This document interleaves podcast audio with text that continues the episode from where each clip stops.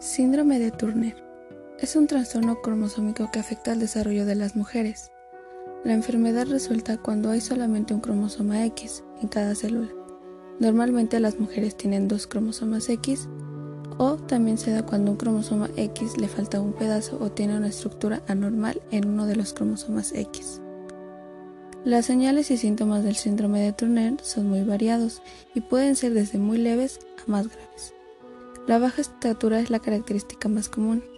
Por lo general, las infecciones frecuentes del oído medio son comunes y pueden llevar a la sordera en algunos casos.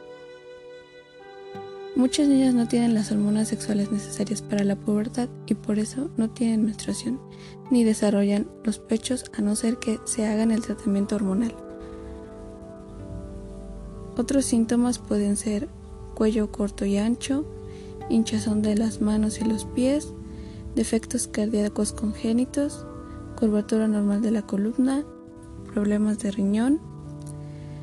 La mayoría de los casos del síndrome de Turner son debido a la monosomía X, casos en los que solo hay un cromosoma X, y no se heredan porque resultan un evento aleatorio. Aunque no existe una cura, algunos tratamientos pueden ayudar a mejorar sus síntomas.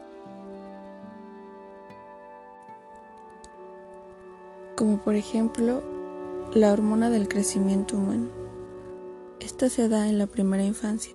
Son inyecciones de hormonas de crecimiento.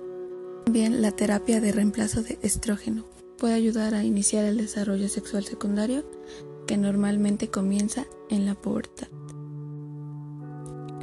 El pronóstico para las personas es generalmente bueno. La esperanza de vida a veces es un poco menor de lo normal pero se pueden mejorar con el tratamiento de enfermedades crónicas asociadas, como la obesidad y la hipertensión. Los chequeos regulares han mostrado mejoras en la calidad y duración de vida de las mujeres con síndrome de Turner.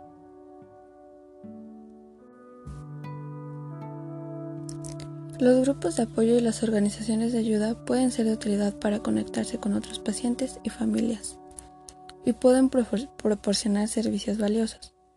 Muchos proporcionan información centrada en el paciente e impulsionan la investigación para desarrollar mejores tratamientos y para encontrar posibles curas.